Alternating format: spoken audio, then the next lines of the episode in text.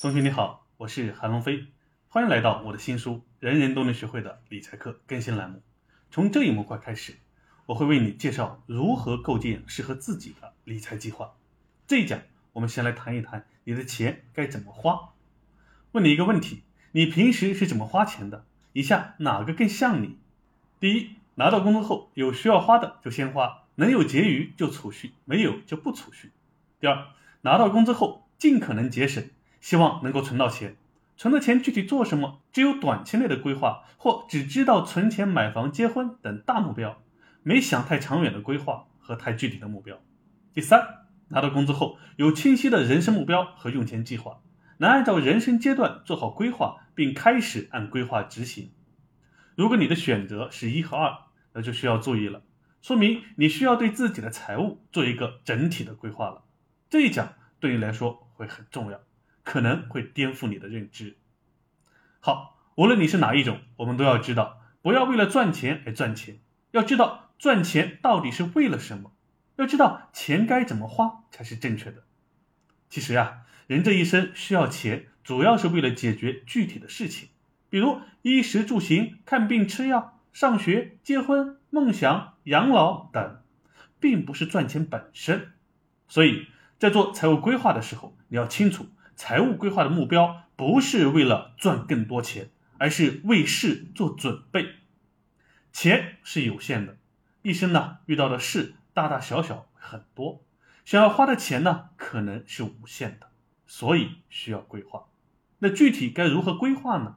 这里给你分享三个简单的步骤：一、列出自己一生要做的事；二、安排好小事；三、对大事进行排序。然后分别做出规划。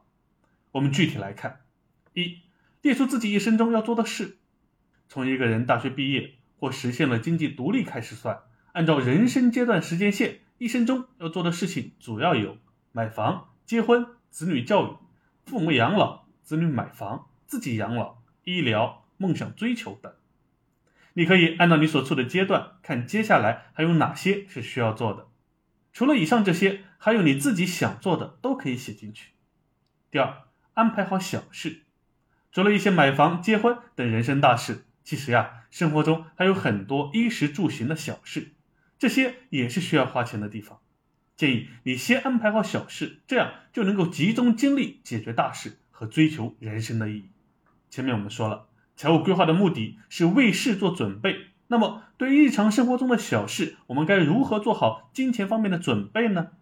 一般我们有收入了，都是先应对日常的衣食住行等基本生活需求的。但这还不够，我们还应该按照目前日常生活开支的水平，保留三到六个月日常开支的钱放到流动性账户，好应对日常突发的小事情。如果你在短期内有可能遇见的其他小事需要开支，可以提前预留应对这件小事的资金，一并放到流动性账户。三，对大事进行排序，然后分别做出规划。接下来就是集中精力解决大事了。一般有的大事呢，需要一下花很多钱，而你手里现有的钱不能够一时满足多件大事。这种情况下，就需要对大事进行排序了，也就是先列出优先级，先为最重要紧急的事情做安排。每个人的情况不同，价值观不同，对他来说重要的事情呢就会不同。这里给出我的排序看法，供你参考。在大事安排上，建议的顺序是：医疗费用大于买房结婚，大于父母养老，大于子女教育，大于梦想追求，大于自己养老，大于帮助子女。医疗费用放在第一位，原因是身体是革命的本钱。很多人因为没有重视到这一点，导致因病返贫，所以呢。我们需要先从一开始安排好这个事，避免这个风险。买房结婚放在第二位，主要是考虑目前中国的社会情况，还是要有房才能够顺利的结婚成家。如果没有房也能顺利结婚的话，其实倒不必非要买房。关于要不要买房，有很多值得探讨的地方，这里呢先不讨论。本书后面的章节会有专题设计。父母养老呢放在第三位，主要考虑的是尽孝和时间差的问题。尽孝呢是应有的责任，同时从时间上来看，孝顺父母的时间呢，相对于子女教育呀和自己养老呀是少的，而且以后你还有时间去做好子女教育和个人养老，所以父母养老更应该珍惜。子女教育呢放在第四位，主要考虑教育对下一代的重要性。同时，在子女需要教育的阶段，还是我们不断积累财富的阶段。这个阶段，收入和储蓄逐步走向高峰时期，还有时间和能力安排自己的养老。要注意的是，这里虽然排了优先顺序，但我们是可以提前交叉准备的。比如，在安排父母养老的同时，还可以同时安排子女教育。安排子女教育的过程中呢，也可以同时为自己的养老准备。梦想追求放在第五，主要是成家立业了。安排好父母和子女教育了，也应该为自己的人生梦想和生活的意义考虑了，也要有自己的精彩，也要有美好的体验。另外，这个排序呢是可以前后变动的，根据你的情况来。因为有些梦想要及时去追求，有些体验要及时去感受。如果错过了，就会遗憾，就会再也体会不到那时的感觉。自己养老放在第六，因为随着年纪越来越大，养老的需求呢才会越来越迫切。这时安排好自己人生的其他事，就可以全身心的规划养老生活了。帮助子女放在最后，主要告诉大家，我们应该先安排好自己生活的那条线，如果有余力的情况下，再帮助子女去完成他的那条线。我知道这有别于现在很多父母先为孩子着想，忽略自己的这样的社会现象。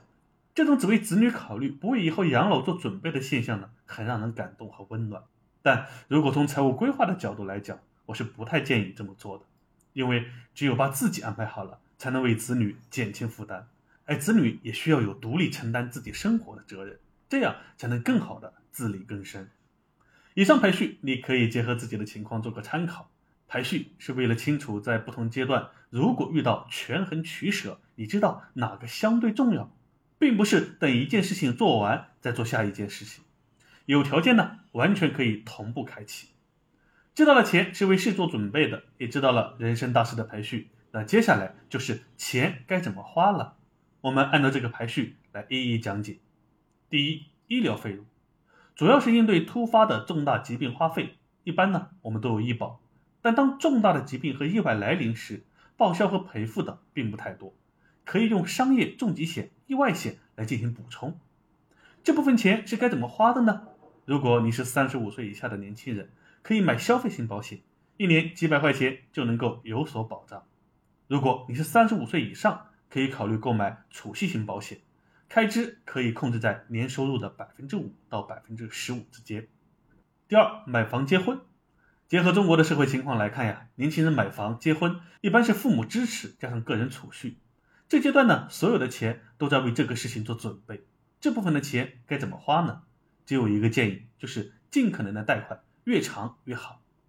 第三，父母养老，一般来说，父母还有自理能力的时候，需要子女付出的并不多。如果有更多的，那就是陪伴大于金钱。那这部分的钱该怎么花呢？除了日常孝敬的红包外，就是做好应对父母重大疾病的准备。如果父母有自己安排的养老金和保险，那就不用我们过多的费心；如果没有，可以帮助补充保险或者提前储备治疗护理费用。第四，子女教育，教育双减政策以来，子女教育的负担呢有所减轻，再加上九年义务教育免费，对于一般家庭来说呢，是前面支出少，后面的大学呀支出多。那这部分的钱该怎么花呢？建议建立子女教育金账户，把孩子从小到大的红包、压岁钱存进去，这样日积月累，能为未来上学做准备。然后呢，再根据孩子的教育支出情况做补充。第五，梦想追求。这部分是很多人容易忽略，而且又特别重要的一项。忽略的原因往往是太忙了，没时间，其他开支压力太大等等。其实呀，人生除了生存和家庭责任外，还要有梦想、有追求。在还有精力的时候，应积极体验人生的美好和意义。这部分钱该怎么花呢？具体要看你有什么梦想和追求。比如带最爱的人来一场全球旅行，比如培养一项兴趣爱好，比如尝试一次创业等等。明确好目标后，建立自己的梦想账户，开始根据目标需要的资金来储备。第六，自己养老。一般工薪阶层有社保，退休后呢，领取的退休金能满足基本的生活保障。如果我们需要的是体面美好的老年生活，那就要自己额外为养老储备了。这部分钱该怎么花呢？可以建立养老账户，为以后的养老提前做准备。第七，帮助子女。当我们安排好自己的一生后，还有能力帮助子女，可以按照子女的那条线来帮忙。一般普遍都是帮子女买房、结婚、带小孩等。